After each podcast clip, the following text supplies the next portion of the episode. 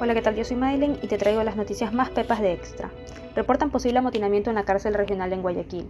Militares y policías refuerzan la seguridad en el perímetro. Asesinadas tras negarse a tener sexo. Tres jóvenes fueron atacadas a tiros y solo una de ellas sobrevivió.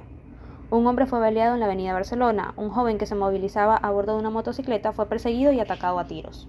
En deportes, Carlos Tevez y el Chapulín estarán en la Noche Amarilla del 2022. Este festejo está previsto para el 29 de enero. Estimas noticias en extra.es.